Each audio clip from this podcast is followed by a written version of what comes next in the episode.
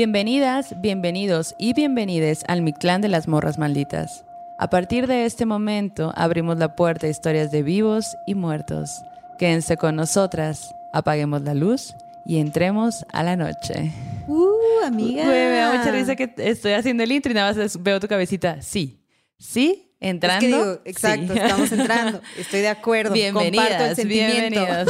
Y todos en sus casas. Ajá, sí. Ajá, sí, muy bien. Ábrele, abre el ¿Cómo círculo. estás, amiga? Hola, Ya te pues- extrañaba. Yo decía, ¿por qué no es miércoles? ¿Por qué no es miércoles? ¿Cuánto falta para el miércoles? Exacto, así como que me despierto el lunes y, ah, no es Para miércoles. el, om- para el ombligo de semana. El ombligo de semana, Para exacto. disfrutar de esta noche. Sí, sí, Oigan, pues bueno, vamos a empezar este, este para capítulo.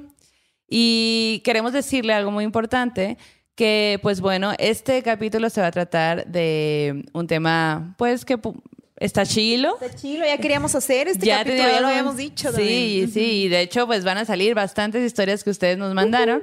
Pero pues bueno, decirles que Morras Malditas no, eh, no, Promueve. no promueve el uso de sustancias, eh, pero pues este capítulo se va a tratar de experiencias durante, durante viajes en- de ese estilo.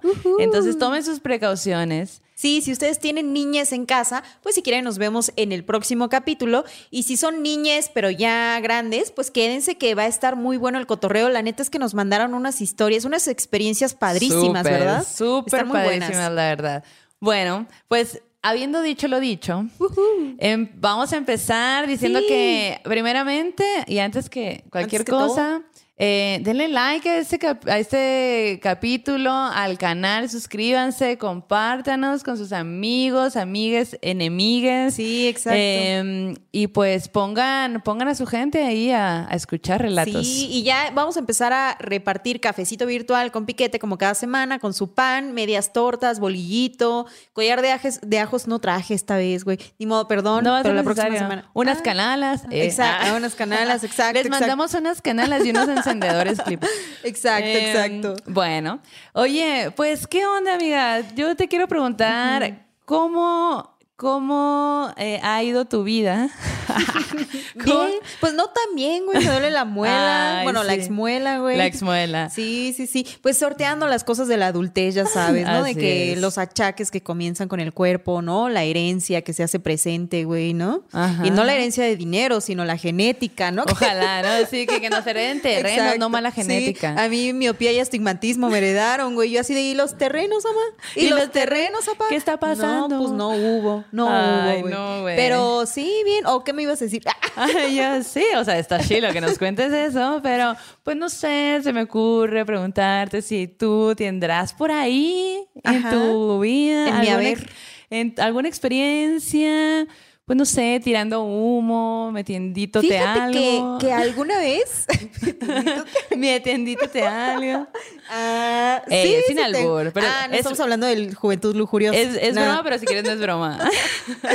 No, pues fíjate que una vez, güey, eh, en un viaje de salvia, muy, muy interesante, güey. Estuvo muy interesante porque fue como, como que en ese momento yo entendí. Lo que era estar muerto, según, según yo, ¿no? O estar muerta en, en ese viaje, ¿no? Se- me acuerdo que, que cuando conecté y me desconecté, ¿no? Estaba yo como en un eterno fluir. Y yo decía, claro, o sea, cuando morimos eso pasa, solo Sí. fluimos de otra forma, ya no somos Sí. un cuerpo físico, sino que somos como un río de energía y a veces de colores, ¿no? Que se va desenvolviendo eternamente. O sea, yo lo sentía así como que me estaba desenvolviendo, desenvolviendo, desenvolviendo. Y obvio que había pensamientos como de, híjole, eh, ¿qué onda con mi papel en el mundo? También, ¿qué, Súper fuerte, ¿qué ajá. estará pensando mi familia? ¿Me habré muerto ya? O sea, a lo mejor ajá. esto sí, ya estoy muerta, güey. Y entonces como que tenía muchas reflexiones y me daba cuenta de que todas esas reflexiones o pensamientos que tenía en ese momento eran muy distintos a los que normalmente tengo en la vida cotidiana. Eran como pensamientos un poco más profundos Sí. y con menos como... mm, como con menos paja alrededor, ¿no? Como que mis pensamientos eran muy directos, muy firmes, muy claros, muy, eh, sí, o sea, como muy reales, si lo puedes Sí, llamar así, ajá. lejos de prejuicios y todo, Ajá. sobre lo que yo estaba experimentando en ese momento, güey. Y fueron unos minutitos, ¿eh? Sí. Minutitos. Pero para mí fue muy mágico, fue como entender cómo era ser algo más, o cómo es uno por dentro de alguna forma, Ajá. ¿no? Como- Verte hacia adentro, ¿no? Sí, Así. exacto. Y, y también como que este, estos viajes que te llevan a, aparte de verte, como que te llevan a los lugares más oscuros. Sí. Y la onda es que, eh, pues si los ves y te adentras, luego te puedes mal viajar o algo, pero si solo los dejas pasar y luego ya, ya cuando en tus cinco sentidos fuera del viaje los trabajas, pues ya es como que, ah, ok, eh, a lo mejor funciona mejor en tu vida Sí. porque ya los estás trabajando y que ya me acordé que en el viaje... eh, me recordé que yo, no sé, tengo este tipo de actitudes. A mí me ha pasado ese tipo Claro. de cosas, ¿no? Y ese tipo de actitudes no están chilas, güey. Ya debería dejar de hacer esto, ¿no? O dejar de pensar cosas sobre así como atacar, atacándote Sí. a, a nosotros mismos, ¿no? Acribillarte, ¿no? Ajá, Como- exacto, esa es la palabra, exacto. Entonces, como que ese tipo de cosas siento que están bien padres pa- en ese tipo de viajes, ¿no? Sí. Obviamente, el que te sientas a gustito y todo, pues está súper chido también. Claro. Pero esto, esta, an- este análisis, autoanálisis, Sí, eh, sí. está, es joyita y creo que es clave también para seguir evolucionando como personas, como lo que somos. Claro. Y pues están, ahora va a haber bastantes historias Que están muy que chilas. están bien Sí, sí, sí. chilas, la neta, para de, de diferentes eh, sustancias. Oye, y fíjate que, que también una cosa que nosotros queríamos compartirles es que, bueno, a final de cuentas, cada quien sus cubas, ¿no? Cada quien elige qué viajes, qué tipo de viajes quiere tener, pero una cosa que a nosotras se nos hace muy chido y que lo hemos com- eh, compartido en otras charlas, ¿no? Es como qué importante es que cuando tú vas a hacer un viaje, no sé, con niños santos, ¿no? Con jicuri, con, ¿sabes? Ayahuasca, sapito, María Juana, ¿no? Que lo hagas, bueno, María Juana no sé, pero con esas otras sustancias, ¿no? También, era Ah, también.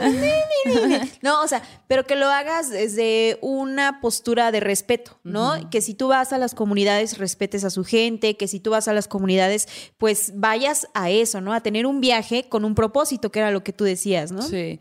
Sí, siempre, pues siempre, siempre este tipo de sustancias de plantas sagradas, plantas medicinales, eh, pues con un chorro de respeto, con una Sí. intención al momento de hacerlo, eso sería como, la neta, el consejo que acá las morras malditas les damos, porque Sí. sí está, o sea, hay sustancias que muchos consumimos, consumen así como que, ah, una fiesta y, ah, bueno, pues, o sea, cada quien decide, pues, como bien decía, Janice, de, pues ¿Qué? cada quien, ajá, cada quien decide qué sea, qué va a consumir, en qué, en qué ambiente, ¿no? Pero en este tipo de, de sustancias, de plantas, la verdad es que sí, sí, pues con mucho respeto, con mucho...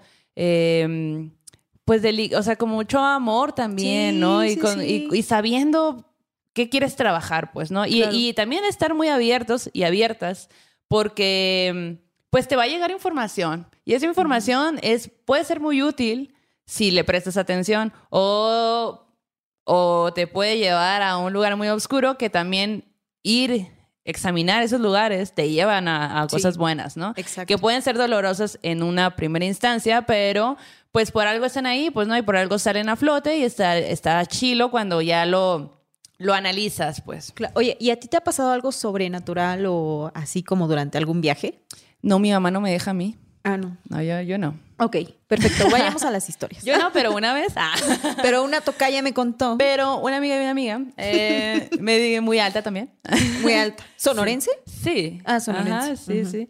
Eh, pues fíjate que sí, he tenido algunas experiencias, no así como tripis de, de que vi, que no sé qué. O sea, bueno, bueno, ok, sí. y ahora que lo pienso, sí, sí he tenido, van a ir saliendo a lo largo sí, de, sí. este, de este capítulo. Eh, pero te voy a contar una primera historia, ¿ok? Ok, va, va, va. Bueno, ah, pues decirles también que pues a- como son estos temas en estas historias, pues va a ser muy anónimo todo, pues no, para no Sí. meter ahí en conflicto a las personas que nos enviaron. Que sus tuvieron la confianza de Ajá, mandarnos claro. sus historias. Entonces, pues bueno, esta primera historia le pasó a una morrita que eh, fue su primera experiencia tirando humo con la María. Entonces ella cuenta que estaba en una sala con su novio y, la- y su cuñada, o sea, la hermana de su novio. Y que estaban a gusto, de que en vinito, eh, quesitos, fumanding, así pues chill. Y, y que de pronto ellos, los hermanos se pusieron a hablar del papá, de su papá. Y su papá resulta que había fallecido hacía dos años atrás. Wow. Entonces se puso muy sentimental la plática y ellos empezaron a llorar y como que era muy sentimental. Y ella recuerda, lo primero que recuerda fue que de la nada se le empezaron a poner muy heladas las manos. Y de pronto se, se quedó fija viendo un lugar como en, como si estuviera en un trance. Sí, sí. Y ella lo que recuerda es que estaba diciendo algo, pero no sabía qué era lo que estaba diciendo. Es como si algo más hablara por, por ella. Wow. A través de ella. A través ¿no? de Ajá. ella. Sí, ajá. sí. Entonces imagínate, yo no me imagino qué se siente eso, Como si estuviera poseída pero por que lo- algo, ¿no? Ajá, ajá, exacto. Entonces dice que ella empezó, o sea, como que se quedó así en esa situación y cuando volvió en sí, se dio cuenta que la, su cuñada le tenía los, así que le, le agarraba las manos y se le quedaba viendo como de que, güey, qué pe... Y, y su, su novio viéndola también y llorando y la abrazaron y ya no entendía qué estaba pasando, Sí, sí. ¿no? Pues le cuentan que de mientras ellos estaban hablando del papá, ella empieza a hablar y a decir cosas que no había forma que ella supiera, que eran era como si el papá estuviera hablando a través de ella Wow. con sus hijos. No mames. Entonces, imagínate, imagínate tú que estás con tu pareja en la sí, sala sí. y de repente empieza a hablarte cosas de tu mamá, por ejemplo, pues, ¿no? mamá, pinche cabrona, no has hecho esto, que no sé qué, no sé ¿Por qué cuál". te andas "Ey, metiendo ey". salvia? bueno, pues el caso es que ella dice que... Y no invitas. ¿no? Ah, y ni siquiera hablas conmigo. Te pasas. Te pasas Ajá. de lanza. Ajá. Bueno, pues la cosa es que ella recuerda, recuerda que cuando vuelve en sí, que pasa todo eso, eh, eh, la- las manos que sentía con mucho frío se le empiezan a así como que a, a acalorar y, e incluso hasta empieza a sudar, pues. Claro. Y, y- y como que se, se siente súper cansada, súper cansada, así como, no sé, como de, para ella fue un, estamos aquí chill, estoy fumando por primera vez y de la nada ahora me siento súper cansada y tengo, o sea, como frío, calor, es- me siento algo extraño, pues. Claro. Y me dicen que, estoy, a- que, que les dije algo que yo no sé qué, pues, ¿no? Sí, sí, pues sí. ahí muere, se va, se duermen y todo. Después, güey, se entera ella que en la sala en la que estaban estaban las cenizas del papá, güey. No manches, güey. Güey, qué loco, Sí, sí, sí. Y pues resulta que ella, ella comenta en la historia que, mm, que pues ella normalmente hablaba con el papá, así en sentido de que onda, hola señor, voy a mover tal cosa, y ay señor, fíjese que, la, la, la, ¿no? Sí, pues sí, como sí. hablarle al aire, pero pues teniendo una intención de que le estoy hablando a usted. pues, Exacto, ¿no? exacto. Y que ella le, en algún momento le había dicho, señor, si usted quiere hablar con sus hijos, ah, dígales algo a través de mí, todo bien. Yo creo que ya pensaba o se refería a como decir, haga- o sea, mándeme una Mándeme- señal ajá, y una yo- carta desde el más allá, ¿no? ¿Qué esperabas? ¿Me puede morra? mandar un mail? un telegram, un tele, un telégrafo, te iba a decir, Telegrama. un telegrama. una carta, güey. Por- una historia por Instagram. bueno, pues el caso es que el señor lo tomó muy literal, aparentemente. Y ella dice que, pues, esa, eh, pues era su primera vez fumando. Entonces dice, güey, a lo mejor y, y pues... ¿Conectó? Conectó, Sí, so- sí. conectó, soy muy, soy muy sensible y a lo mejor... eh, pues se abrió esta, este tercer ojo, yo qué sé, y, y pues se, se abrió el portal y el señor pudo de- dar su mensaje, ¿no? Exacto. Y termina, termina la historia diciendo que ella está segura que no va a ser la última vez que le pasa eso. Wow. Como tiene que- el don, tiene el don, ajá, la morra. sí, sí, exacto, sí. exacto. Y como, qué loco que cada quien tiene su planta o sustancia con la Que te conecta eso, con ¿no? eso, ¿no? Ajá. Como María Sabina, ¿no? Que Sí, curaba a través de los niñitos santos, ¿no? Como la gente que cura a través del sapo, como la gente que cura a través de la ayahuasca, ¿no? Como que siento que son conexiones bien únicas, ¿no? Yo Sí. nunca había escuchado una historia así, ¿no? De alguien que durante María Juana Tuviera ese tipo de conexiones. Pero fíjate que una vez un, un amigo me contó que él casi no fumaba y como que no era lo suyo, ¿no? Y pues dices, ah, pues no es lo Sí. mío, pero un día No es dijo, para bueno, todos, ajá, exacto. Luego hay gente que No es se ondea y se todos, eso es malviaja. muy importante. Y la neta, mm, o sea, yo era, de- o sea, como que, ay, ¿qué, pero qué tiene, ¿no? Pero pues si te malviajas, pues no, no toda la gente puede consumir lo mismo, pues, Claro. ¿no? Y de nada sirve estarte metiendo algo si te vas a estar mal viajando, pues, o sea, la, la onda es estar chill, cool, pasarla a gusto. Sí. Y pues efectivamente, no a todo mundo le le va bien ciertas sustancias, Sí. todos los cuerpos son diferentes, los químicos de cada cuerpo es diferente, entonces tomar mucho en cuenta eso. Exacto, definitivamente. Y pues resulta que... Y no canastear, güey, no canastean ¿Qué a la banda. Canastear es que te no te digan y Ah, güey, no, ¿no? eso no es ilegal. a la banda. Este, el caso es que, pues resulta que, pues este güey una noche dijo, ah, pues me voy a echar una acá, un María Juanón, ¿no? Y entonces dice, güey, ajá, un- dice que cuando estaba en su viaje, eh, empezó a recordar algo que él no sabía, o- sea, encontró un recuerdo de su infancia que él no sabía que tenía allí. Y el recuerdo era de cuando él tenía dos años aproximadamente, cuando él no podía eh, hablar todavía, o menos, ¿no? No sé a qué edad empiezan a hablar los bebés, la verdad, perdón. Pero bueno, era ese momento previo a poder hablar, ¿no? Dice que él, la, o sea, que él tenía conciencia en ese momento que ese era su primer recuerdo de la vida. Y su primer recuerdo de la vida era él viendo hacia el techo de un coche que tenía determinados colores y determinadas formas.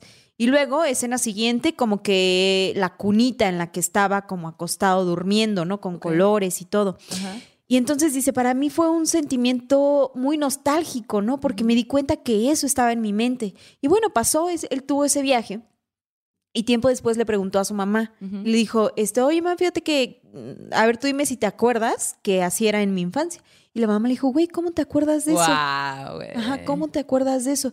Y él dice, pues no lo sé, dice, o sea, me acordé que tenía ese recuerdo. Bueno, no le dijo, ¿no? Sí, sí, sí. Pero este... no le dijo, andaba en un viaje, mamá. Andaba en un viaje, mamá, y por eso salió, ¿no? Y, y la verdad es que el vato, pues, tuvo una muy buena experiencia y me pareció muy bonito encontrar ese Mm, recuerdo, ¿no? y decir, claro, eso, eso es lo que veía. Y la mamá le dijo, claro, el techo que veías era del carro con el que nos movíamos de un lado a otro, o sea, era ese carro, güey. Y el oh, ajá. Y aparte un chingo de años. Y que, y que cura que la señora se acordara también. Sí, luego- exacto. Y yo, buena memoria, buena Ya, memoria. Súper buena memoria, güey. Yo- Lo que no tengo yo. Lo, Lo que, que- me falta. sí, Oye, exacto. me acabo de acordar de una historia que me pasó a mí en un cumpleaños, que nos fuimos a acampar allá en, en Sonora. Y, y también estábamos ahí tirando humo en la playita. Era, pues, era un camping así, en una playita muy virgen. Y me acuerdo que en la noche me dieron un montón de ganas de entrar al mar. Y a mí eso De nunca... hacer pipí, pensé que decir. No, eh, a mí como que nunca, pues yo mucho respeto al mar, me gusta un chingo la neta, pero en la noche no me meto ni en broma. Sí. Y esa vez como que dije, a ver, y me acuerdo que estábamos en la fogatita y yo me, yo caminé hacia el mar y, y haz de cuenta que conforme me fui alejando de la luz de la fogata, eh, pues como es un pueblo, es, pues sí, es una playa donde no hay tantas casas, literal, en ese momento había 10 casas de, de este, gente de, de- que hacía pesca, pues, ¿no? Sí, y sí, que no necesariamente vivía ahí, a lo mejor iba de vez en cuando. Entonces, no había luz, pues, o sea, era todo así, no había luna, también me acuerdo de eso.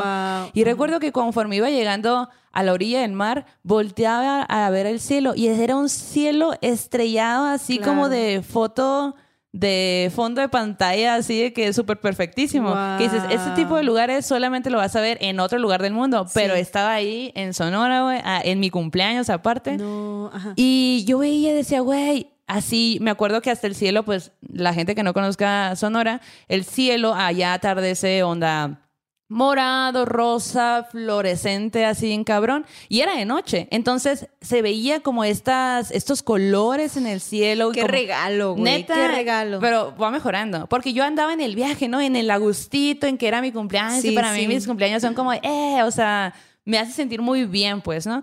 Entonces yo estaba ahí viendo eso. Había ah, estrellas fugaces. Yo estaba aquí, No güey, ¿qué mames, pedo? sí. Y conforme iba, eh, iba caminando, me fui dando cuenta que yo caminaba y en mis pasos dejaba brillitos. Y yo decía, ¿qué pedo?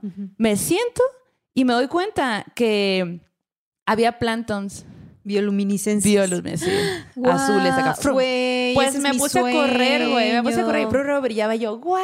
Así Sí, de que sí, no sí. mames, vengan todos, ¿no? Y ahí andábamos, me metí. Entonces imagínate esta escena de mí en la playa, súper oscura, eh, tirada así en el mar de noche. Pero yo movía los, las Qué manos y todo brillaba, bello, brillaba, güey. Y luego el cielo era un cielo, el mejor cielo de toda mi vida, güey. No he visto nunca más, después de eso, un cielo tan, perfecto y bonito, tan estrellado, tan así de, de foto de. Güey, qué gran regalo. Qué Fue gran un regalo gran de vida y de la neta, porque también sí. era, un, era un equipo, o sea, a mí me gusta mucho acampar, entonces como que éramos amigos bien cercanos, estábamos ahí, y entonces una amiga me, eh, como que me vio, pues que me metí, y se acordó que cuando nos fuimos, mi mamá le dijo de que no se anden metiendo al mar de noche, no sé qué, ¿no? Entonces yo, güey, estaba ahí que adentro. Pues en la orillita, pues, ¿no? Con cuidado. Eso, me, eso dijo mi mamá. Ajá. Ajá. Y como que le dijo a mi amigo de que no, cuídala que no haga eso, ¿no? Yo nunca lo había hecho, pero por alguna es como si ella hubiera sabido sí, que lo sí. iba a hacer, pues, ¿no? Entonces, eh, recuerdo que me salgo, me siento, me quedo ahí como encantada de ese paisaje tan increíble que estaba viendo. De esas dos veces que dices tú, es neta que estoy Sí, viendo algo tan sí. perfecto. Ahí estaba, ¿no? Y yo sentía que venía mi compa y, y yo estaba ida, pues, ¿no? Ya en el viaje, en todo el, todo, que todo era hermoso y en ese sentimiento de que andas flotandito. Y yo, es como si sentía su presencia enseguida de mí, como si se hubiera quedado enseguida, pero yo estaba fija viendo el cielo como que un punto en específico y pensando como que, wow, qué cool. Eh, de pronto volteo a decirle algo y ella no estaba. Y me ondeo, ¿no? Y volteo y ella apenas viene de la fogata. Y cuando llego le digo, ¿por qué te fuiste? Y me dijo, ¿a dónde? ¿Tú te fuiste? Así como que ya, ¿qué? Ujú. Y ya le digo, güey, ¿no estabas aquí hace un minuto? No, vengo llegando porque de repente no te vi. ¿Dónde andabas? Y yo me metí al, al mar. Y de que, tu mamá dijo. Y yo de que, Sí. déjame en paz. Y entonces como que le dije, güey, te lo juro que sentí que estabas aquí, güey. Estaba, volteé a platicarte algo y no estabas. ¡Qué Y ella de que, loco! ¡ay, qué loca! Wow, un cuidador de la naturaleza, güey. Qué- Pero, Qué pero muy bonito, o sea, no sentí nunca miedo ni nada, sí. solo sentí Y también muy estabas bonito. con un círculo de amigos que estaba pendiente, ¿no? Lo cual es muy importante, ¿no? Sí, que, que haya gente alrededor, que te estén echando ojito, como tu amiga, ¿no? Y que dijo, ah, ok, ahí voy por ella. Fíjate que, que a mí me ha pasado, güey, que unos del. que muchos, no muchos, bueno. Sí, muchos. De los mejores paisajes que me ha tocado ver en el mundo, güey. Unas de las memorias más entrañables de mi vida, güey. eh, han sido en paisajes increíbles, güey. Tengo una noche muy similar a la que cuentas, no con lumini- bioluminiscencias, pero me acuerdo de un mar así en la noche con mis amigos, güey, así como ¿En? Malibu, güey. Eh, Ah. no mames, regalos increíbles de vida así. Y pues algunos de ellos con María Juana, güey. Y es así como un admirar el mundo desde otro Desde punto de vista, güey. Y desde una relajación diferente. Desde una relajación. ¿no? Como de muy en silencio, en compañía de la gente a la que quieres, güey, con la que te sientes bien a gusto. Y segura. Para mí son regalos de vida, Sí, güey. la neta, la digo, sí. qué afortunada he sido de poder tener esos viajes, Sí. eh, esos viajes dobles, ¿no? Ajá, con la gente con la que con la que estás feliz, ¿no? Oye, con esas historias la gente se le va a antojar. No, les vamos a decir que, que vayan y lo hagan, pero tampoco le vamos a decir que no lo hagan. Cada quien sus cubas. Cada quien sus decida. humos. Cada quien decide sus humos, exacto. Oye, ¿y mm, qué onda? Mira. A ver. Hay una experiencia Sí. que nos la mandaron en audio que quisiéramos compartir con ustedes y esta experiencia Ajá. es con Lucy in the Sky. Ustedes ya van a saber de qué hablamos, ¿no? Este, y quiero que la persona, bueno, él más bien nos lo quiere contar y nos dice, hola, soy un morre maldite desde hace como tres meses. Me encanta escucharlas y les dejo mi historia. Espero que les guste y que vaya acorde al contenido que esperan. Eh, les deseo que continúe el éxito. Muchas gracias, Morre. Eh, ya les habíamos dicho que por respeto a todas las personas no, no, a diremos decir los nombres, Ajá. Este, pero sus historias pues ya se quedan con nosotras. Aquí estarán. Exacto, a Aquí ver. estarán. Denme. Oigan, y ustedes que pongan ahí en el chat si tienen alguna historia de ese estilo, alguna experiencia buena o alguna experiencia mala eh, que no nos hayan mandado para ahí hacer controversia en el chat. Exacto, sí sean de ese tipo de personas. Sí por sean, favor. sí sean. Ajá. Y aparte ver. en este tiempo, eh, recuerden suscribirse a este canal, darle like. Eh, les agradecemos un montón por sus super chats. Entonces, Sí. pues, em, ya están listos. Listos. Ahora sí, A ver. escuchemos este audio del Morre Maldite. Hola morras malditas, esa es la primera vez que me pongo en contacto para platicar una de mis historias. Ahora recientemente vi un tweet sobre ustedes, a ver si teníamos historias sobre eh, experiencias paranormales durante un viaje psicodélico. Eh, mi experiencia como tal no fue una experiencia sobrenatural, no tiene nada que ver con fantasmas y esas cosas, Eh, pero pues sí fue paranormal en algún sentido, ya que eh, todos sabemos que durante esos estados alterados de conciencia, pues podemos accesar a nuevas formas de percepción del el entorno común que vemos todos los días adquiere una forma diferente. Ya no sabes dónde termina la proyección de tu mente y dónde realmente algo está sucediendo a tu alrededor o estás accesando a una nueva frecuencia en la cual ahora puedes percibir cosas que a lo mejor siempre están ahí, pero nuestros sentidos no nos permiten eh, eh, captarlas, ¿no?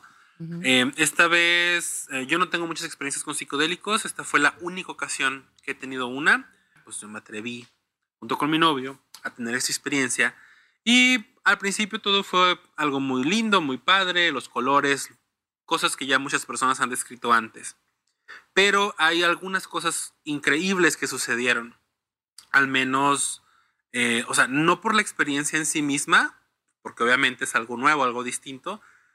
Fue increíble en que, bueno, una vez que tú las tienes, comienzas a buscar las experiencias de otras personas y es ahí donde encuentras estas similitudes o wow, creo que todos accesamos más o menos a imágenes o símbolos muy parecidos que definitivamente pues están ahí en el inconsciente colectivo pero es extraño que se manifiesten siempre de la misma forma, según la investigación que yo he podido hacer. Eh, retomando la experiencia descriptiva, eh, hubo un momento muy impresionante en el cual en mi trip personal, el que no estaba compartiendo con mi pareja, eh, vi la imagen, empecé a escuchar sonidos de niños jugando, y eran niños que estaban jugando cerca del agua como chapoteando, ya ven, ¿no? La típica escena de niños pequeños, quizá entre 5 o 8 años, jugando, corriendo. eran risas muy lindas, muy felices. Eh, entonces, de repente, además de, de, estas risas, aparece la imagen de, ese río. Pero me voy hacia el origen del río, que es una cascada, y resulta que la cascada nacía del vientre de una mujer. Yo dije, es la Virgen es la Virgen.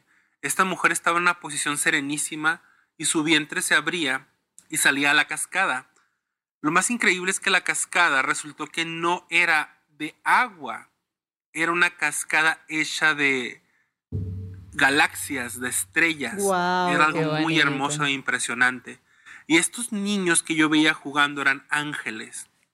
Eran niños que revoloteaban alrededor del río, alrededor de la Virgen. Entonces, cuando yo presto atención a esa agua me envuelvo y esta agua comienza a tener metamorfosis impresionante, se transformaba en una cosa densa y condensada de animales, peces, mariposas, insectos, frutas, jugos, eh, abejas, miel, árboles, plantas, todas las formas orgánicas que te puedas imaginar estaban completamente entrelazadas. No, podías ver dónde terminaba y una, una y comenzaba la otra. Era como si todo constituyera una sola masa viva. Eh, era algo demasiado impresionante y era infinito, interminable. Eran como estas secuencias de Fibonacci. Mm. Eh, eh, carezco de, la terminología correcta para referirme a eso, pero esos fractales donde la geometría es infinita y lo que parece el fin es el principio apenas de otra espiral. era un río fértil infinito de formas de todo lo que está vivo. Esta visión hermosa del río de vida que salía de la Virgen, que era un río de estrellas y galaxias, se convirtió después, eh, como que se voltea el plano, no, sé cómo explicar la, imagen. Eh, todo esto yo lo veía como si lo estuviera viendo en el cielo, ¿no? En el techo de mi cuarto. Eh, y también si cerraba los ojos seguía ahí es algo muy extraño, como de que aunque cierres tus ojos sigues percibiendo lo que está afuera. es algo muy increíble. Bueno, el punto es que después de esta imagen impresionante de la Virgen, eh, hay otra secuencia de cosas también igual de extrañas, pero digamos que al extremo de este río estaba todo lo contrario. Muerte, putrefacción, sangre, fuego, oscuridad. Así como estaba en este cielo hermoso, angelical, me voy a la contraparte y logro ver lo que para mí era el infierno era una escena oscura donde había un montón de personas con las manos entrelazadas. Yo pensé que era fuego al principio, pero luego al prestar atención me di cuenta que eran siluetas de personas que estaban tomándose de las manos y danzaban de un lado a otro, ah, como esos típicos muñecos eh, que ponen como promocionales afuera de los negocios que tienen viento y que están como bailando. Era una cosa muy similar, no tan exagerada. Ah. Pero bueno, Ah, pasa esto, veo la contraparte, sí siento un mal trip muy feo de, wow, wow, o sea, está todo esto hermoso, pero se construye sobre este otro suelo inframundo eh, cargado de imágenes, pues, no, no, no podría decir bastante cliché, porque jamás había visto eso. O sea, sí había elementos como el fuego y la oscuridad que estaban ahí, pero o, nunca había visto yo algo similar a eso.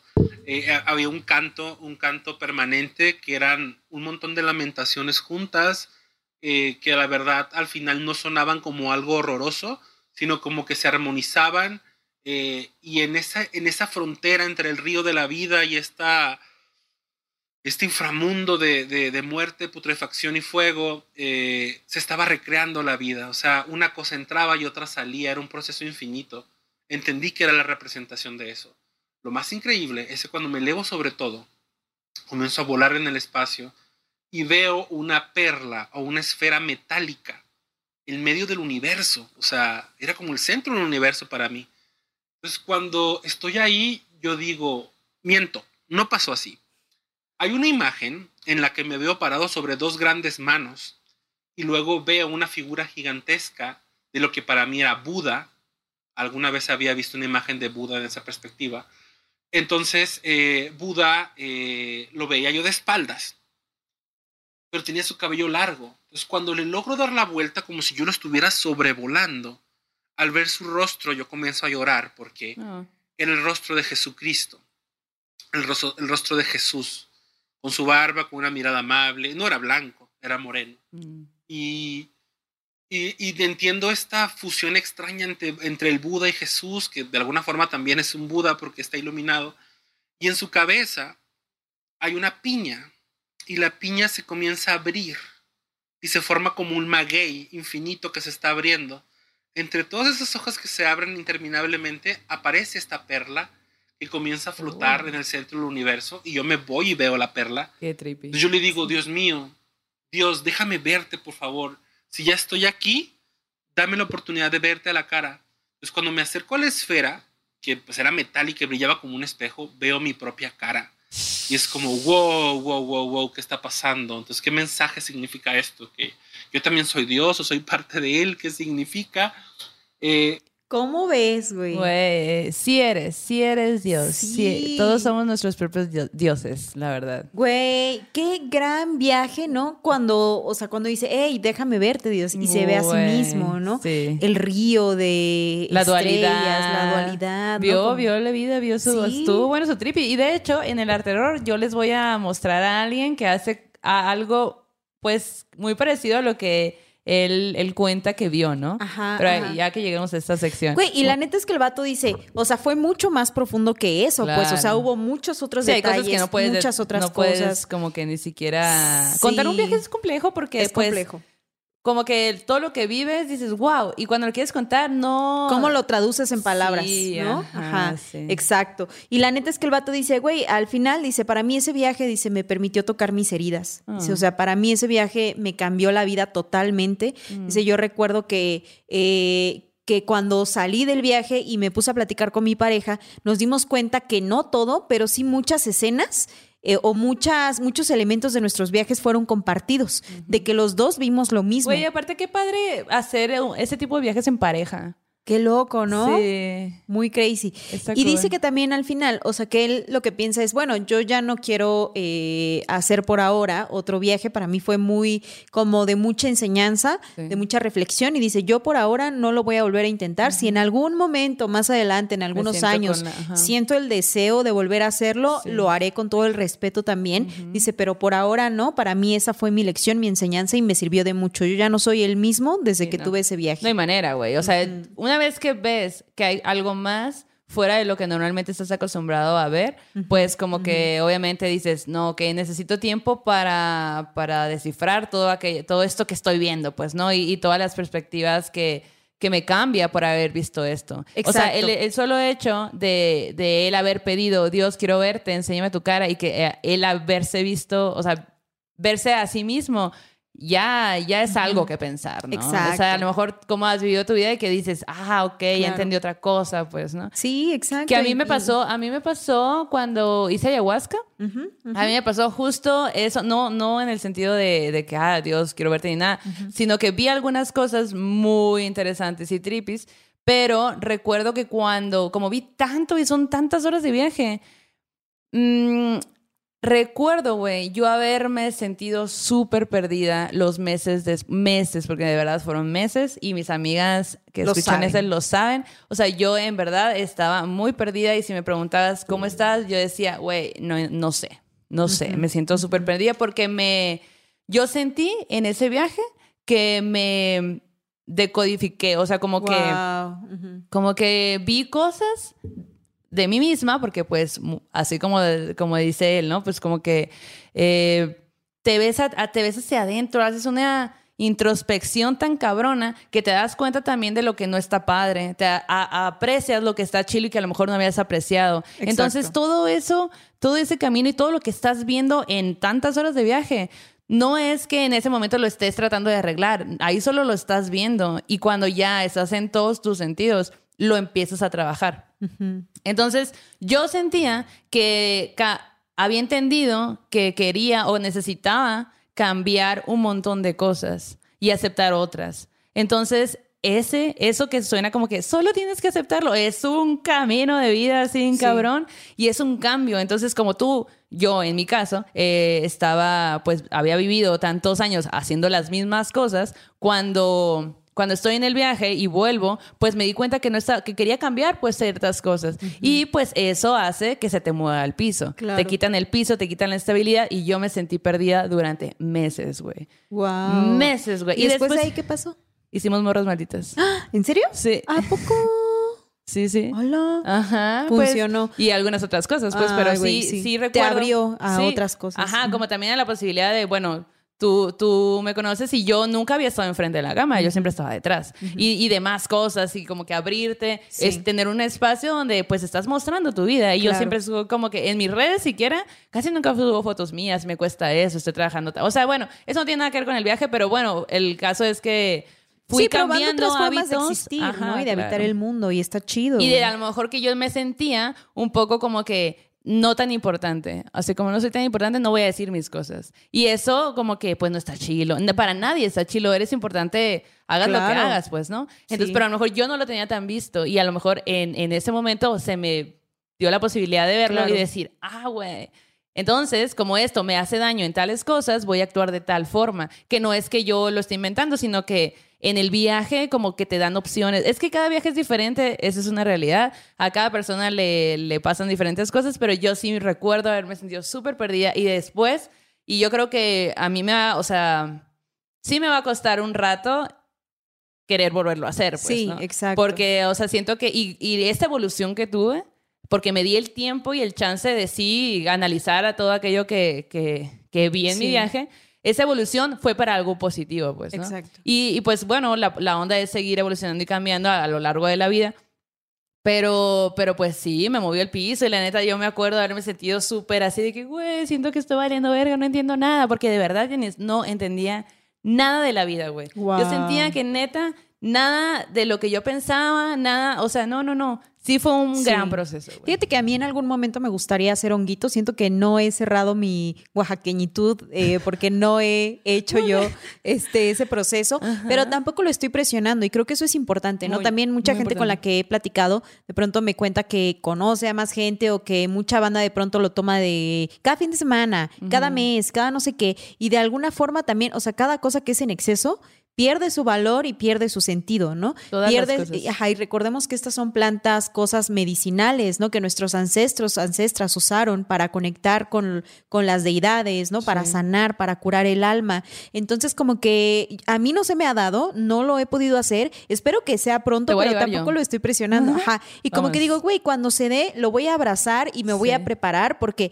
ojo, o sea, tienes que tener una preparación para eso. O sea, en el caso de los hongos, yo sé que es así como de que, ok, cuida que comes. Eh, para todo, ¿sabes? para no, no solo en los ojos, pero sí es como que tu Sí. alimentación, tu vida, o sea, sí hay una preparación. Y de Sí. hecho, si no la haces, a lo mejor te, no Te- a lo mejor te va a ir mal. O sea, Sí, no hay te va a dar un mal no, viaje, pues, ¿no? Necesitas prepararte para esa, porque Sí. no es un juego, pues esto Y es desde allí juego. comienza el respeto, ¿no? Por lo que vas a hacer. Entonces, Neta, estoy emocionada de que pase, ¿no? Como que digo, güey, ya, eh, y estoy dejando que pase cuando tenga que pasar, ¿no? A lo mejor te, te quedas en el bosque, güey, así no, te haces en mi mansión en el Ajá, bosque. sí. Me convierto en árbol, güey. Güey, sí. Yo me acuerdo que, que vamos a contar una historia de San... Sí, Ah, ok. Bueno, cuando sí. la cu- De bueno, hecho, ah, bueno, creo Cuando- que es tuya la, la La que sigue, historia. ajá. Sí, sí, sí. Pero bueno, cuando, cuando yo fui a San José, me Ajá. acuerdo que yo, güey, vi respirar a las plantas, güey, a los árboles, así. Yo me sentía así, dije, dije, ah, güey, ya entiendo a los hippies. Neta, los Soy entiendo bien hippie. cabrona. Y me uno, me uno a su movimiento, güey. La neta, el- o sea, ver a la naturaleza, verlos vivir, verlos respirar, ver los colores. O sea, Sí. todo hace, volverte uno, pues, con, con, con la tierra. Eso es increíble. A ver, es indescriptible. Ahí aplica la, la frase de tendrías que vivirlo para experimentar, o sea, para saber Exacto. bien. sí. Eh, Pero bueno, les voy a contar otra historia. A ver. Yo no les las voy a contar, voy a dejar que esta persona no las cuente. Y es una morrita que nos cuenta su viaje que hizo justo con honguitos Ajá. en el Valle Sagrado de los Incas, güey, allá en el Perú. Wow, a ver. En el Perú. Ay, güey, tan bonito. Yo, Sí, yo quiero ir, güey. Desde, desde que contaste tu viaje y así en programas pasados, me dieron más ganas de estar allí y de, de andar este, conociendo cosas, güey, subiendo sus montañas. el Machu Picchu. Ahí les va, pues. Hola morras, hola Yanis, hola Maldo. Eh, bueno, yo les voy a contar sobre mi primera experiencia con honguitos mágicos, que fue en el Valle Sagrado de los Incas, en Urubamba, en Yucay específicamente en Cusco. Bueno, eh, yo estaba con una amiga que vivía allá.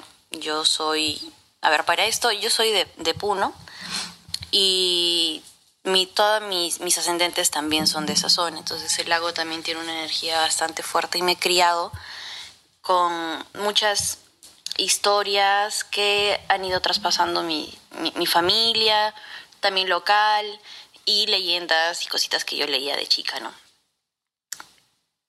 Todo eso, lo que más me daba miedo lo vi en mi viajecito. Eh, me fui con una amiga, nos quedamos, nos fuimos a buscar el tem- templo del agua, que a ella le habían indicado por dónde quedaba, pero también era su primera vez. En la mochila metimos chompas, metimos abrigo, ¿no? En general por si llovía, si hacía frío. Eh, creo que también metimos algún sandichito, pero no metimos agua. Ay. El tema es de que llegamos eh, en medio de la carretera, nos bajamos en un punto. Mientras subíamos, había gente local, quechohablantes, que estaban cultivando sus chakras. Estaban cultivando la tierra, estaban trabajando. Los saludamos y segui- seguíamos subiendo, ¿no? Era como una montañita. Pero al fondo yo veía una casa que rompía completamente con la estética local en cuanto a arquitectura. Tenía como que un estilo más modernista. Eh, era blanca, tenía un amplio, una amplia terraza en donde, eh, bueno, espera, me estoy adelantando. El tema es de que yo me, me palteaba, me, o sea, me ponía un poco incómoda en la casa.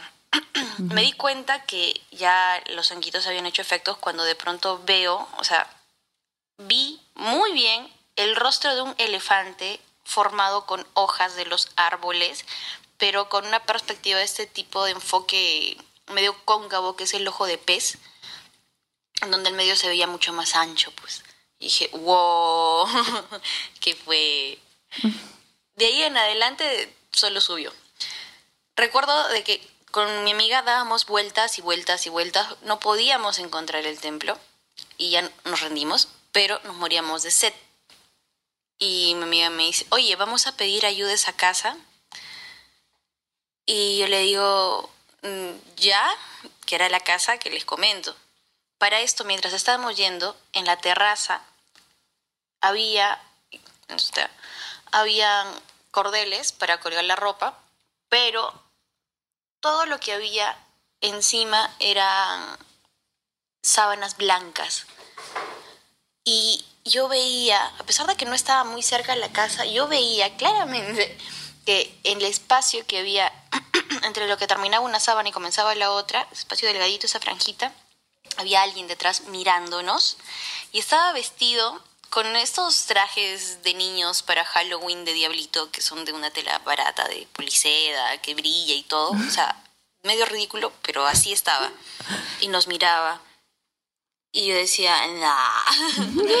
no, no, no, por ahí no. Por ahí no, no, no, no. Y agarré y le jalé la mano a mi amiga que me estaba agarrando de la mano mientras íbamos y estaba delante de mí y le digo, ¿sabes qué? Por favor, no vayamos ahí, no quiero ir ahí, vamos a pedir ahí otro lado, no. Y ella me dijo, ya. Y dio así, giró en 90 grados y nos empezamos a alejar de la casa. Y yo decía, a ver, eso que estoy viendo no tiene sentido. O sea, ¿quién se pone a esperar, perdón, mis gatos, eh, ¿quién se pone a, a, esperar gente vestido así, con sábanas colgadas de esta forma? O sea, ¿qué me estás enseñando mi cabecita, no? No, vamos a ver, yo no puedo dejarme llevar por esta primera impresión. Voy a volver a voltear, pero esto con la seguridad de que ya me estaba alejando. Entonces, volteo de nuevo y ya no habían sábanas encima. Solamente había una que el personaje este se lo había puesto como si fuera una capa alrededor del cuello y colgaba, ¿no? Y ahí le vi bien el rostro.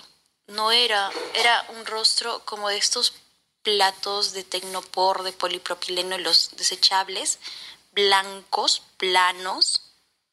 Así era su rostro. Y tenía unos ojos mm, normales, podría decir, o sea, tamaño normal, no se veían ni muy grandes ni muy chicos pero tenía unos bigotes que eran larguísimos, o sea, er, empezaban, eran delgados, pero largos y salían por, por, por, afuera de su rostro y se enroscaban, eh, muy caricaturesco, y me miraba, pues, ¿no?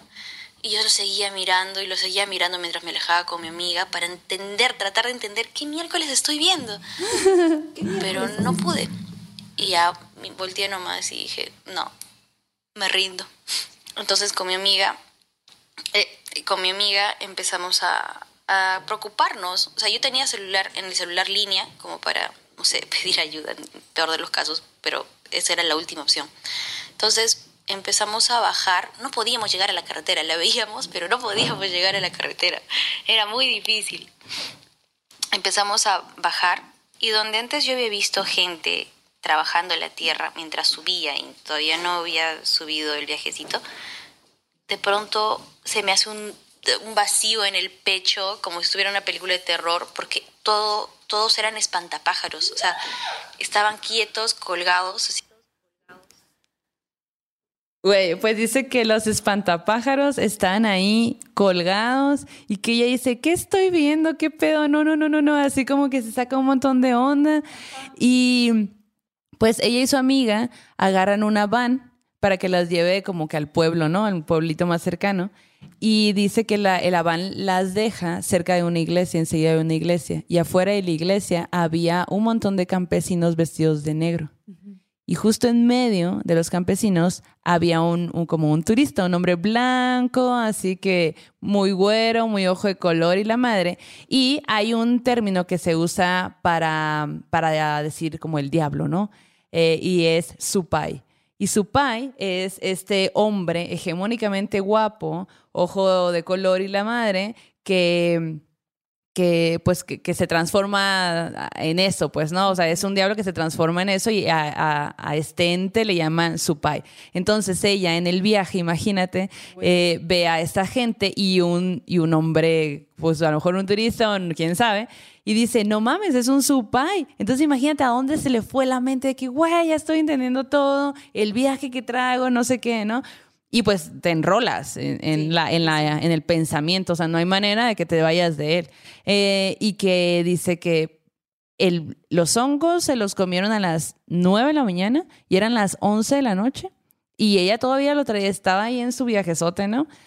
Dice que esa noche no pudo dormir, que pues obviamente los sentidos se te se te agudizan, ¿no? Sí, sí, sí. Entonces ella escuchaba todos los ruidos que había alrededor, porque también estamos hablando de que estaban en el Valle Sagrado de los Incas, pues, ¿no? No era cualquier lugar. No era cualquier lugar. Entonces, eh, imagínate como estar en eh, Teotihuacán. En Monte Albán. En Monte Albán, o sea, nomás ahí, pues, ¿no? Y que ella dice que pues no durmió nada, que escuchaba como si algo volaba alrededor de la casa donde ellos están, de la cabañita donde ellos estaban quedando, y que aparte como que caía en el piso de la, del patio, pero ya no veía nada, pues escuchaba ruidos y todo. Entonces imagínate que estás queriendo dormir y de repente escuchas todo muy, muy cerca y, pues no hay nada, entonces te sacas de onda.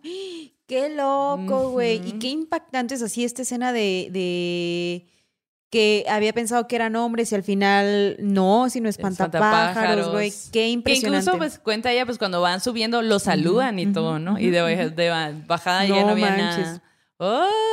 qué gran historia, ¿eh? Qué gran historia. Qué bonito lugar, güey. Hay que ir. vamos, vamos, ¿Quién nos, quién nos hospeda?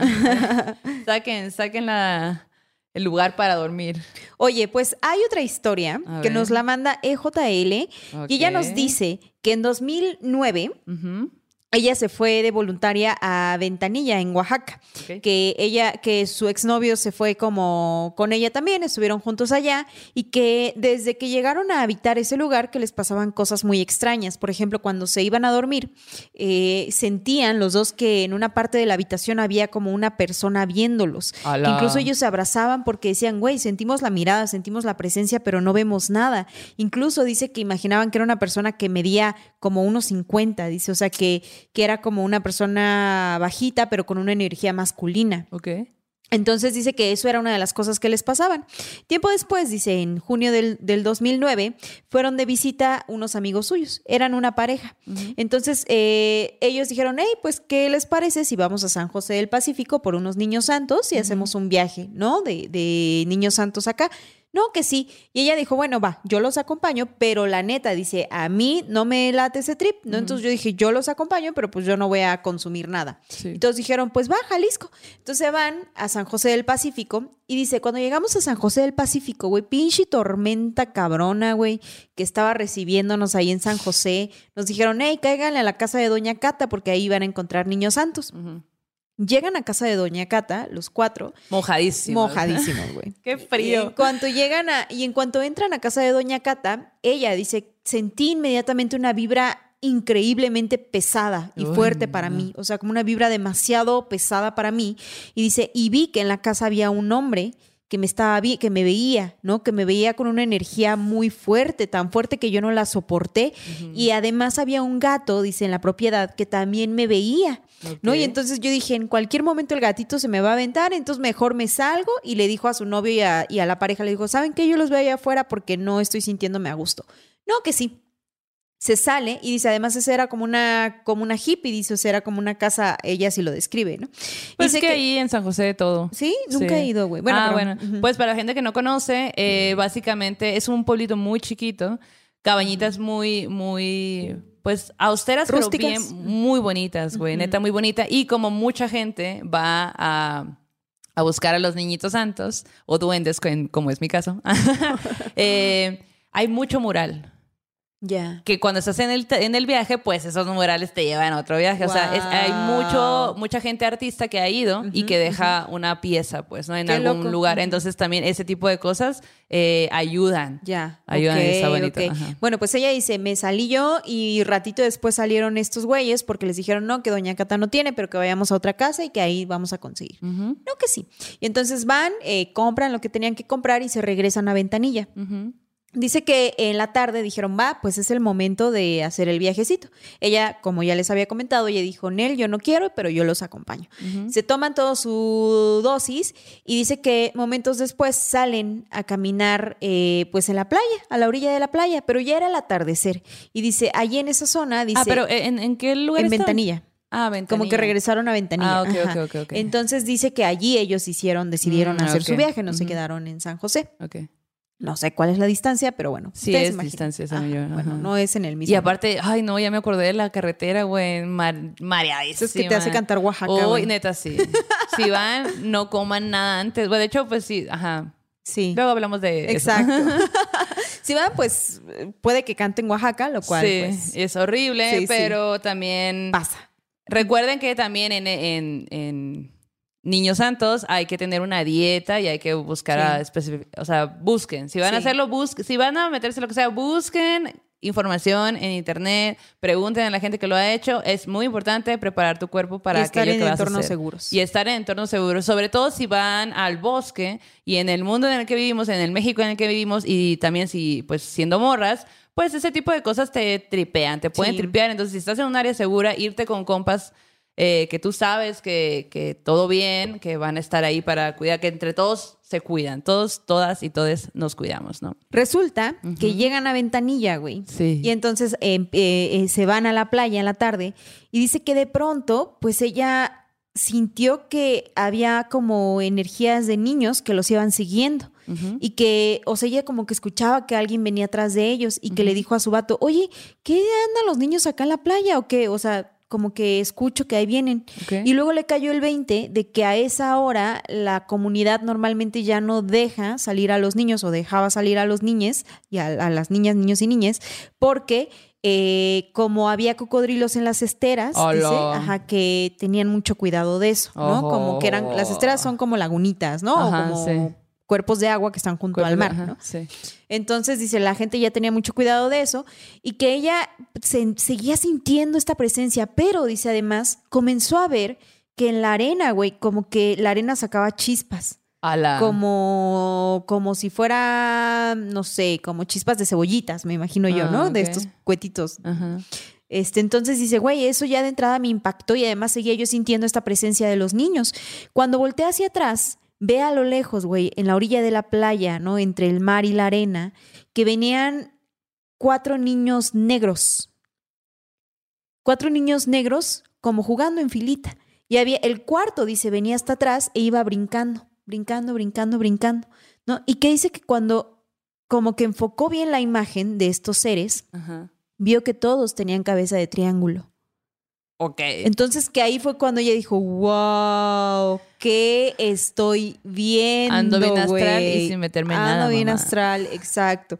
No, no astral cénica, ella andaba astral, ¿no? Todavía no era tiempo de la acá, ¿no? Pero resulta que, que, que ese cuarto niño se une a la fila de los demás y empiezan todos a avanzar. Dice, pero no caminaban, flotaban, güey. ¿no? Entonces el niño que estaba brincando brincaba en el aire y de pronto todos esos niños se unieron a una esfera y desaparecieron, ¿no? Como que se fueron. ¿no? Aliens. Como- ajá, exacto. Dice, yo pensé exactamente eso, ¿no? E incluso les decía a estos morros, ustedes lo ven, ustedes lo ven, pero cada quien andaba en su trip, o sea, ellos ya estaban en su propio viaje y ella no estaba tratando de asimilar qué es lo que estaba experimentando en ese momento, ¿no? Y además ella estaba, dice, güey, yo tenía plena conciencia de que yo no había ingerido nada, Sí, güey, de que ajá. nada de nada. Y de pronto, dice, se volteó a ver al mar y que sintió cómo el mar tenía como su propio universo, ¿no? Como dice ya, güey, yo sentía que allá había nereidas, que había sirenas, que había seres que habitaban el mar, como que dice yo Quiero ir. Ah. empecé a, a sentir que había más habitando el mundo, ¿no? En otros planos, en otras dimensiones. Sí. Y bueno, el caso es que así como que ella tratando de preguntarle a los demás y los demás estaban experimentando algo similar y la verdad es que cada quien estaba en su onda, ¿no? Pues sí. Más tarde regresan a la casa, güey, en la que se estaban quedando, en donde ellos vivían y dice, yo hubo un momento en el que yo me fui a dormir, dice, porque como que todo ya estaba como que raro para ella también. Entonces yo digo, yo ya me voy a dormir, ahí se quedan ustedes. Y los otros ahí en su trip y dice que su vato subía cada tanto para ver que ella estuviera bien, que todo en orden, ¿no? Así como que la había visto también como que en un trip, ¿no? Entonces como que el vato dijo, ah, ok, todo bien, todo bien. Y que al otro día, güey, el vato le contó que cuando ellos se quedaron en la parte de abajo o afuera en la noche, viendo hacia el mar, que él empezó a escuchar un canto del agua, güey, como si el agua cantara o como si hubiera algo dentro del agua que cantara y que ese canto de pronto era como un canto que lo quisiera envolver como Ajá, güey, como un canto demasiado fuerte que que él decía, güey, ¿cómo salgo de este canto? ¿Cómo salgo de este canto? El caso es que al otro día se lo compartió y el vato hasta le dijo, güey, Yo ya también. vámonos, ¿no? No Así como que ya hay que regresarnos. No sé si son de acá de Ciudad de México, de dónde, pero que querían regresarse, al final no lo hicieron. Pero ella dice, para mí fue una experiencia muy loca, Pues sí. Porque pues yo estaba, o sea, yo nunca tuve Una sustancia. Una sustancia. Pero aparte, imagínate que si hubiera tenido. No manches. What? Sí, todo lo que no vio. O sea, hubiera visto más, seguramente, güey. Hubieras visto más. Qué loco. güey. Qué locura. Y esa es la experiencia que nos comparte. Wow, güey. Y este es otro caso de éxito. Ah, no. Ah, de éxito. Acompañando a tus amigos. Eh, a ingerir sustancias. Exacto. Oye, ay, no, bueno, pues están buenas las historias, ¿no? Sí. Pero pues como la vez que pasamos al terror en corto. Bueno, está bien, vamos. Está bien. Tengo dos historias, no muy cortita. eh, que nos pusieron ahí en el Twitter cuando preguntamos. Estén atentos en las redes porque por ahí luego preguntamos cosas. Sí, Eh, recuerden sí. seguirnos en, en todas las redes, estamos como Morras Malditas. Y pues, una vez más, les recordamos el correo, es morrasmalditas.gmail.com. Eh, les agradecemos sus likes, su suscripción, sus compartidas, Sí, sus su superchats. superchat, sí. Eh, pues seguimos creciendo y aquí andamos en este... Ujú, aquelarre Aquelarre, sobrenatural. Bueno, pues eh, en este terror en corto, pues esta, esta morra, esta morrita que, que nos escribió en Twitter, nos cuenta que cuando ella hizo ayahuasca, eh, ella tuvo como un encuentro con su guardián. Wow, a ver, Ah. ¿cómo estuvo ese show? Pues no, o sea, como que ella dice que en su viaje ella lo vio y tuvo ahí como una, una plática intensa, yo creo, que con, con este ser. Y lo que es más curioso, porque no nos dice como que su, su viaje respecto a eso, sino que Sí, ella sí. tuvo su viaje con su guardián, que lo vio y estaba ahí. Claro. Pero lo curioso es que de repente, dentro del viaje en el que estaba, de, de- de- porque había más personas, el chamán o la chamana se para y camina hacia ella y se queda todo el tiempo enseguida de ella como si la estuviera cuidando. Pero ella seguía en su viaje, porque cuando estás en un viaje de ayahuasca, tú realmente estás presente, pero en tu mente no estás. Estás Claro. ahí de que súper viéndote por dentro, ¿no? Eh, entonces, pues se acaba el viaje, son un montón de horas, ¿no? Entonces se acaba el viaje y el chamán o la chamana se le acerca y le dice, verás qué loco lo que me pasó contigo en este viaje. Y de que ella, ¿qué? Y le dice, güey, fíjate que yo estaba pues aquí en mi viaje, aquí cuidándolos a todos, y de pronto veo que enseguida de ti había un ser gigante, una sombra muy grande, y a mí nunca me había pasado nada de esto. Entonces, como no, su- no supe qué hacer, fui y me quedé enseguida de ti, y vi como esta, esta sombra hasta bajó las escaleras y se fue yendo, pues, ¿no? Pero yo todo el viaje estuve ahí porque yo vi que tenías esta sombra ahí acompañándote, pues. Qué loco, Qué loco, ¿no? Sí. Qué bonita, Ay, aparte, pues ojalá que, que todo bien. Y seguro Sí. que todo bien. Exacto. Oye, y bueno, eh, una compa me contó otra historia que le pasó a ella y a una amiga suya que sucedió en Jico, Veracruz. Ok, a ver. Y que justamente ellas habían ido a, a, pues buscar Niños niñitos santos. santos. Ajá, Ajá. ajá. Pero resulta que pues había mucha neblina y no encontraban, güey, no encontraban, no encontraban. Entonces pues dice, güey, pues, o sea, ya, nos rendimos, a ver si al rato le preguntamos a alguien, no, no sé. Y que cuando iban bajando, mientras iban buscando, encontraron a tres morros que también andaban como que, o sea, como que también iban bajando, pues, ¿no? De- Del lugar donde estaban. Y que estos morros traían sombreros mexicanos estilo revolución. Entonces, eh, básicamente, pues ellas lo- los camarearon. Camarear en- es como, se hicieron sus compitas. Ok. Ahí les dejo esa palabra sonorense, Ajá. camarear. Vamos a camarear, así. Ok. Así se usa. Ah. Había otra frase que era lagartear. No, lagartijear. No, ¿Cómo era? no, cachorear. Cachorear. que esa es otra cosa. Ah, sí, ok. Nada que ver. Cachorear. Eh, bueno, pues se los camarearon, estaban ahí, no sé qué. Ellos eran tres, ella y, y ella, o sea, ella venía con una amiga suya, pues eran dos personas. Entonces, pues ya no. Resulta que estos morros sí traían niñitos santos. Ah. Y, le, y les dicen, ¿qué onda? Pues, o sea, como que igual no eran suficientes para todos, pero pues los podemos hacer un tecito. Sí, Y vamos, compartimos. y compartimos, ¿no? De que, ay, pues súper bien, ¿no? Casualmente, estos morros también se están quedando en las mismas cabañas donde ellas estaban quedando. Ok. Entonces, pues súper cool. Se van a las cabañas, eh, hacen el tecito, todo el mundo tomó y, pues ya se hicieron ahí como alrededor de la fogata, se quedaron ahí cerquita de las piedras del río y ahí estaban en su trip a gusto, ¿no? Empieza a caer la noche, de repente se da cuenta que la fogata se está acabando, empiezan, o sea, como que ya son, ya básicamente son cenizas y ella se da cuenta que las estrellas caían como candelabros de luz, dice. Wow. Qué bonito, ¿no? Que dice que estaban cerquita, cerquita, güey, dice. Y pues el universo era como muy negro, muy profundo, todo se movía, todo estaba vivo, porque pues ya el viaje le estaba pegando también, ¿no? Exacto. Y dice que cae un rayo y, y con la luz ella ve como si una mano gigante dibujara en el bosque de noche, en ti- dibujara así el bosque de noche en tiza, o sea, la dibujan, ¿no? Blanco y negro. Entonces de pronto la fogata se escucha, eh, se va, cada vez se va apagando más y ella escucha coyotes. Y pero dice como que todo era muy bonito, muy mágico, mucha felicidad, hasta el rayo. Cuando pasó eso, eh, que yo vi como la mano dibujó y todo esto, y luego volteo y la, y la fogata eh, se está, cada vez es, es menor, y luego, ¡fum!, escucho los coyotes, y entonces toda la energía del ambiente empieza a cambiar. Y entonces ella dice, no me puedo quitar la sensación que de ese momento yo sentía peligro, así, peligro, peligro. Y entonces el, eh, uno de los morros le dice que ya me tengo que ir.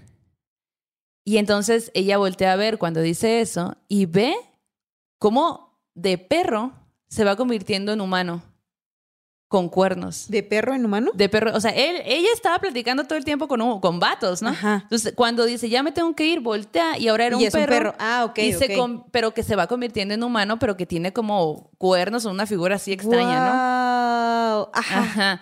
Entonces, eh, ella dice, ando, no, o sea, es mi viaje, güey. Es Sí, mi sí, viaje, sí. ando, ando bien tronada acá en otro mundo y es mi viaje, ¿no?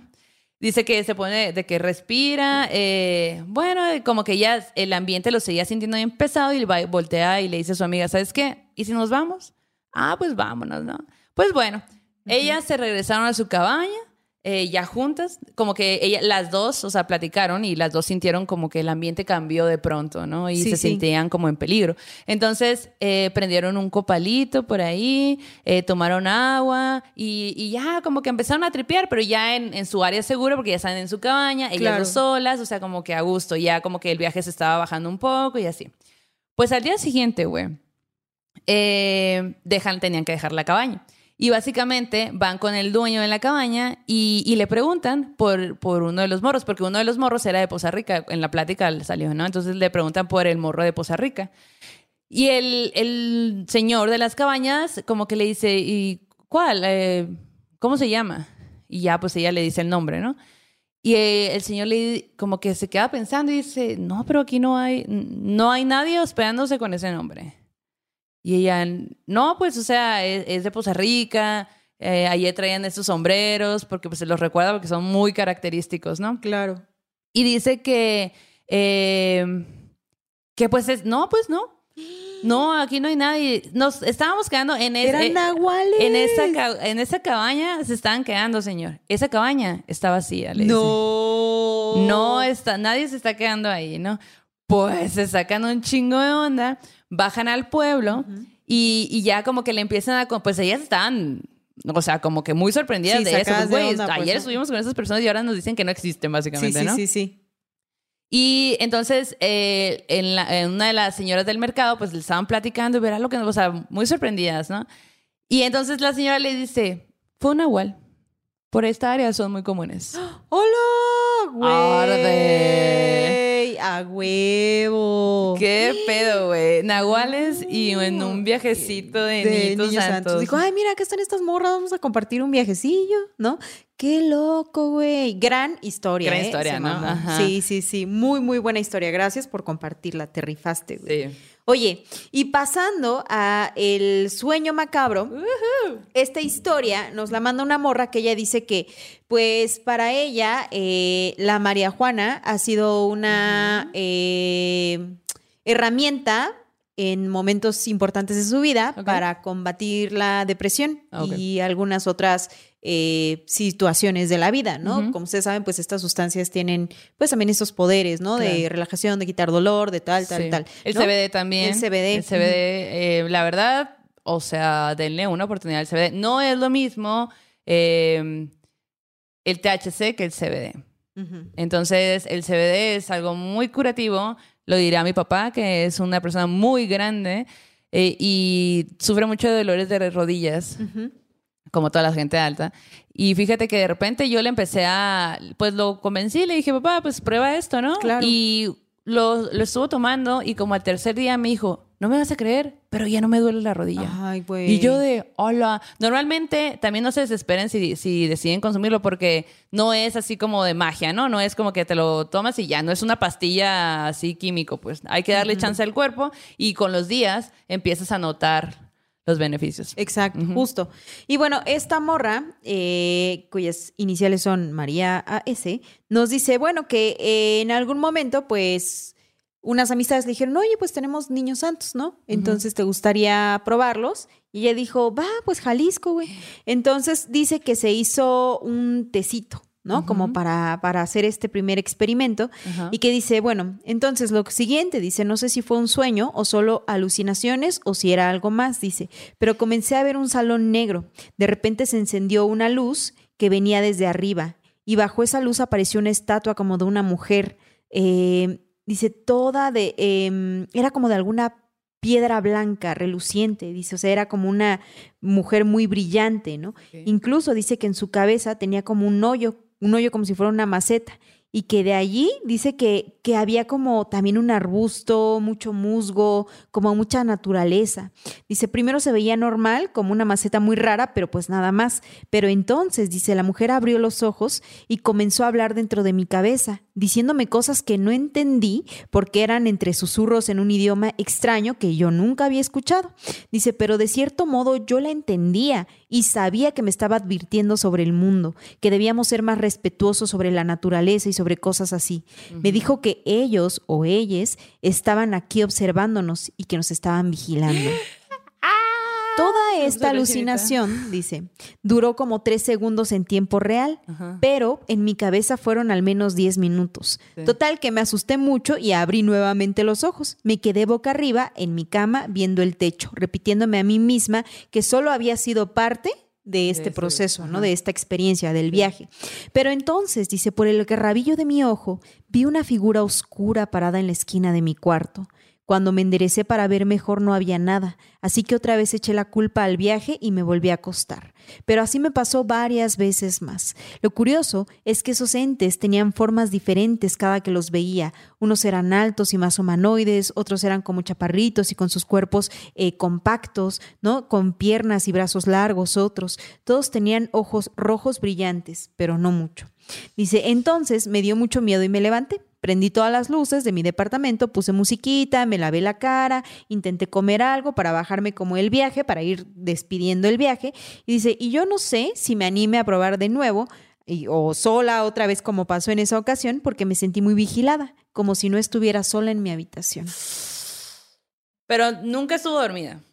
Ella dice que no. Ajá. Pero, ah, no, ella dice que sí, porque cerró los ojos. Ah, bueno. ¿no? O sea, que ese viaje, entonces ella dice, güey, yo como que me acosté en ese trip, ¿no? Y empecé, entonces no sé si fue una alucinación o si se quedó dormida o qué pasó, sueño, pues, ajá. ¿no? Ajá. Entonces, Pero también ya pasó. estabas en el viaje, pues. También luego en ese, cuando ya andas muy en el viaje, es muy imposible dormirte, güey. Sí, está cabrón. La mente no te va a dejar en paz. O a lo mejor entras como en un punto medio, ¿no? Si estás acostada, estás relajada, ¿no? Como que tienes este, este viaje que a lo mejor Puede va ser. entre esos dos mundos. Sí puede ser. Oye, Mande. ¿y qué tal si pasamos al arte terror? terror. Ay, estoy muy emocionada porque la neta, les quiero hablar de un artistazo machine, la neta. Es un artista que logró plasmar, eh, sí, pues plasmar cuerpos de fuego y remolinos galácticos infinitos, güey.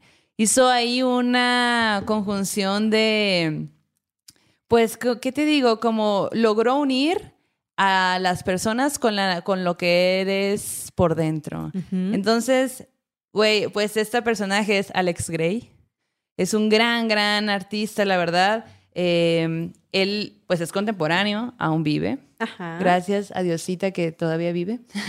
Eh, él, básicamente, pues es un artista psicodélico. Nació en 1953. Eh, básicamente está muy, eh, muy fascinado con temas de la muerte. Tiene, ha hecho escultura, ha hecho pintura, ha hecho performance. Es un gran artista, en verdad.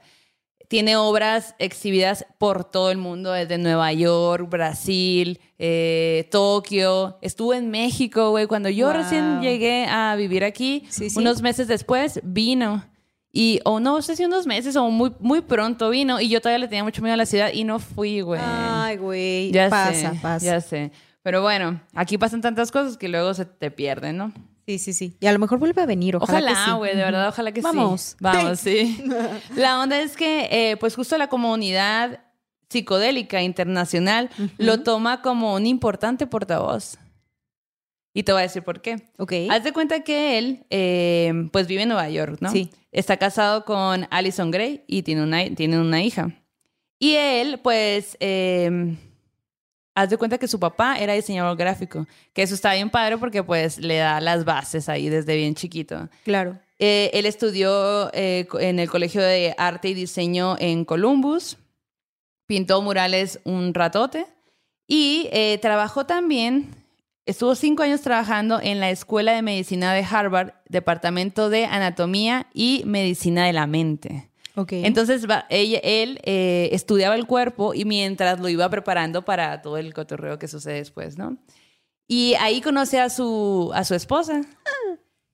Y haz de cuenta que juntos deciden hacer un viaje de luz in the sky Ajá, ajá. y les cambia la vida, güey. Pues los dos son artistas, entonces les cambia la vida. Él ya tenía mucho tiempo estudiando cosas y demás. Y creo que el punto máximo de un artista es encontrar tu lenguaje, ¿no? Y encontrar tus formas y como que eh, trabajar en ello. Hay muchas formas, otras personas dirán otras cosas, pero él pues estaba ahí, ¿no? Claro. y había llegado a ese punto y pues había hecho este viaje junto con su, con su morra, pues, ¿no? Sí, sí. Que pues eh, la neta siento que está chilo hacerlo en pareja, ¿no? Y eh, pues hace una serie que se llama Sacred Mirrors, que son, es una serie de 21 pinturas que llevan a los espectadores, porque es del tamaño de, de una persona humana, como para que tú te veas reflejado. Como si fuera, ok, ok, ajá. Ajá. O como si fuera una puerta. Ah, pues, ahorita, pues de hecho sí, porque ahorita vas a ver. Eh, llevan a los espectadores a un viaje a su naturaleza, a examinar con detalle su cuerpo, su mente y su espíritu. Wow. Te voy a enseñar como que la carta de entrada. A huevo, sí, sí, Ustedes sí. ya sí, la sí. verán ahí.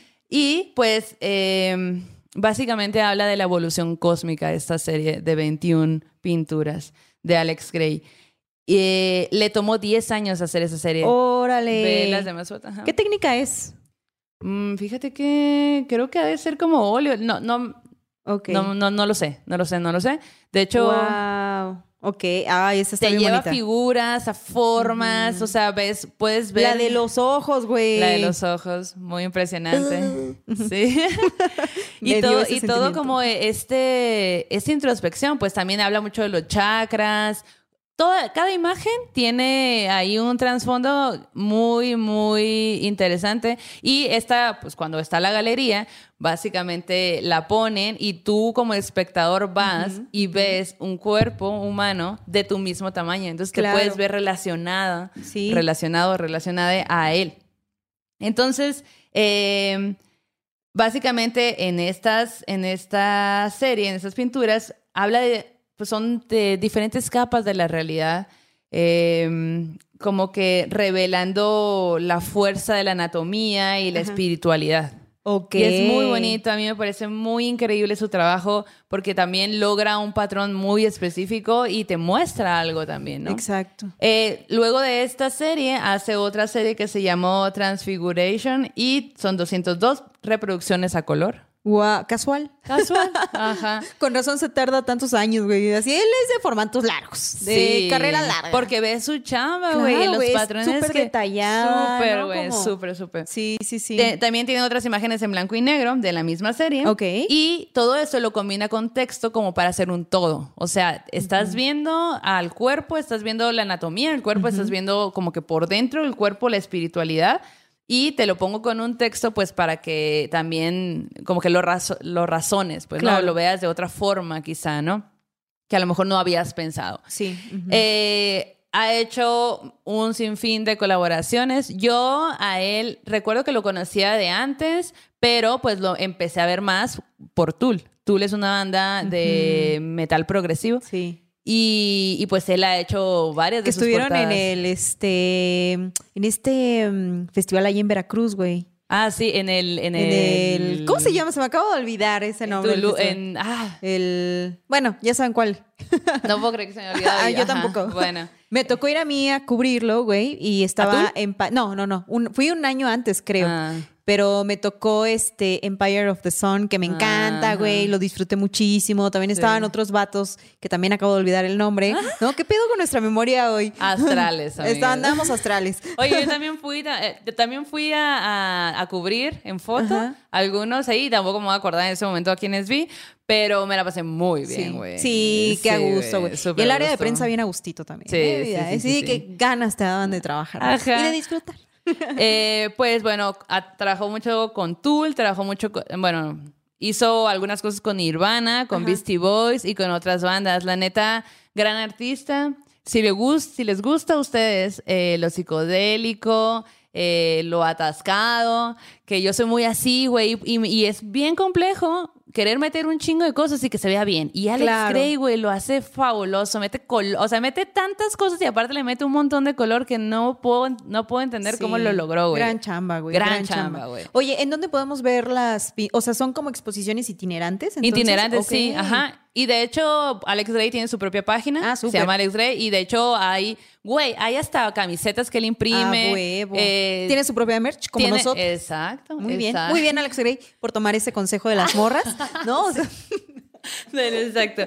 Y que, que Diosita te permita más años de vida, güey, Sí. para seguir viendo tu chama, porque a mí me parece increíble. y que verdad. vengas otra vez a México, güey. por Si estás viendo favor. este programa, ven, Alex pues, por favor. Sí, exacto. Nos a está entendiendo juntos. perfecto, güey. Please, venir. Como nuestro inglés acá en el podcast siempre. Oye, pues qué chingón. Y para irnos y cerrar este fin de semana como se debe, yo quiero recomendarles una película. Yo la vi de manera gratuita en una de estas plataformas como Filmin Latino, porque creo que de pronto tienen como que ah, eh, van a poner una semana esta película libre, ¿no? Para que tú la puedas ver. Y es una película bien chingona, güey, que hace rato estaba preguntando dónde verla. Según yo, aparece todavía en Filming Latino, pero no disponible. O sea, no sé si es con, su suscri- con suscripción o no, pero si encuentro el link, se los voy a poner aquí para que ustedes la vean y les voy a decir cómo ver la película. Y si ustedes también encuentran por dónde verla, rolen el link. Exacto. O sea, rolen el link ahí, pues por el bien de la comunidad, ¿no? Todo sea por Exacto. seguir viendo contenido. Esta película se llama El sueño del Maracamé. Es una película mexicana que salió en 2016, Ajá. que es eh, una película de Federico Cecchetti. Y ahí te va de qué se trata esta película. Bueno, antes de hacer la película, este güey fue invitado por un eh, maracame, que es un chamán, un Ajá. sanador, ¿no? Eh, huichol, eh, a la graduación de una de sus hijas que salía de la primaria. Y entonces él dijo, ah, pues va, y hacemos fotos, hacemos videos, y ellos se fueron a la pachanguilla, ¿no? Entonces ya estando allá en esta región que, de, que se llama La Cebolleta en Jalisco, le dijeron, oye, en tres días va a haber una ceremonia de peyote, ¿no? Que, que es como muy importante, es un ritual muy importante en la comunidad. Sí. Y ellos dijeron, oigan, nos podemos quedar, nos gustaría quedarnos, documentar y todo. Y Qué eso dio padre. pie a la película que hizo este güey. Es una de mis películas favoritas, además de que es mexicana, él decidió que la historia se hiciera en torno a un chavo, a un muchacho que es hijo de un maracami, ¿no? Entonces, él, este vato dice, güey, Nieri se llama el, el chavillo protagonista. Él de pronto dice, güey, yo no quiero, o sea, yo lo que quiero es ir a tocar a la Ciudad de México con mi banda de música. Yo no quiero ya estar acá, ni quiero seguir tus pasos, papá, ¿no? Y le hace un poco el feo a su papá, ¿no? Y su papá le dice, es que, que, eh, o sea, en la cultura es que si tú eres un maracame y tienes, Tienes un que- hijo hombre, él también tiene que ser maracame, ¿no? Y entonces el vato está como que rompiendo un poco, o sea, como que no se halla en el mundo, ¿no? Y él dice, es que no me siento tan de acá. Me estás inculcando y esta quiero cosa". conocer Ajá, eso otro, ¿no? O sea, ajá. como que, y, y habla de las rupturas, ¿no? De cómo nos desprendemos de nuestra raíz, ¿no? Y su papá le dice, güey, no, tú tienes que seguir este camino. Y el caso es que el vato se va a la Ciudad de México y el abuelo le dice, tú tienes que seguir este camino porque tienes también que encontrar... eh, ¿El al- abuelo o el papá? El, abue- el papá, perdón. Ajá. Le dice, eh, tú tienes que encontrar al venado azul en el mundo de los sueños, ¿no? Entonces como que el, el chavo así como de que no entendía qué pedo, ¿no? Así como que decía, "Mm, me voy a ir a tocar con mi banda, güey. Y hay vale escenas en el metro de la Ciudad de México, Órale. ¿no? De pronto, güey. Güey, tiene unas imágenes buenísimas, loquísimas la historia, pero habla de este viaje, ¿no? De, eh, de cómo uno se encuentra y se pierde también, ¿no? Y cómo uno se separa de sus raíces. Además que la comunidad, pues de alguna forma está siendo amenazada por las mineras, ¿no? Mm, Entonces, durante la película, la gente también puede ver estos rituales, ¿no? Del peyote, ¿no? Cómo se encuentra la gente, cómo se sana a través de ellos, ¿no? Cómo son estos rituales, ¿no? Y también cuál es la importancia también de no romper con tu raíz, ¿no? A lo mejor puedes hacer las dos cosas. Sí. A lo mejor te encuentras en la música, en el rock, lo que tú quieras hacer, y a lo mejor también te encuentras en esa raíz de la que vienes. Y el caso es que una de las cosas que más me encantaron de esta, de esta película fue que está hablado en su idioma también, y tú tienes que lengua, ajá, eh, eh, los subtítulos. Y eso me encanta, Sí, porque digo, claro, bien. si nos chutamos las películas en inglés, en alemán, también hay que leer las películas así y escuchar cómo suena su lengua, su idioma. El caso es que esta película ganó dos premios Ariel. Oh, Ganó el Ariel a la mejor ópera prima eh, por de Federico Cecchetti y también ganó un Ariel a música original, güey. Ah. Entonces, esta es una película mexicana que habla de nuestras tradiciones, que habla acerca del peyote, que habla acerca de los rituales, de estos quiebres que se dan de pronto en las comunidades, ¿no? De cuando llega la modernidad, cuando de pronto pareciera que estamos perdiendo esa magia, esos poderes sanadores de, de, de estas sustancias, ¿no? Y que se banaliza de pronto, ¿no? Y de cómo este joven este Nieri con, reconecta de una Con él. manera muy particular con su raíz. Ah. Entonces creo que es una película que vale mucho la pena.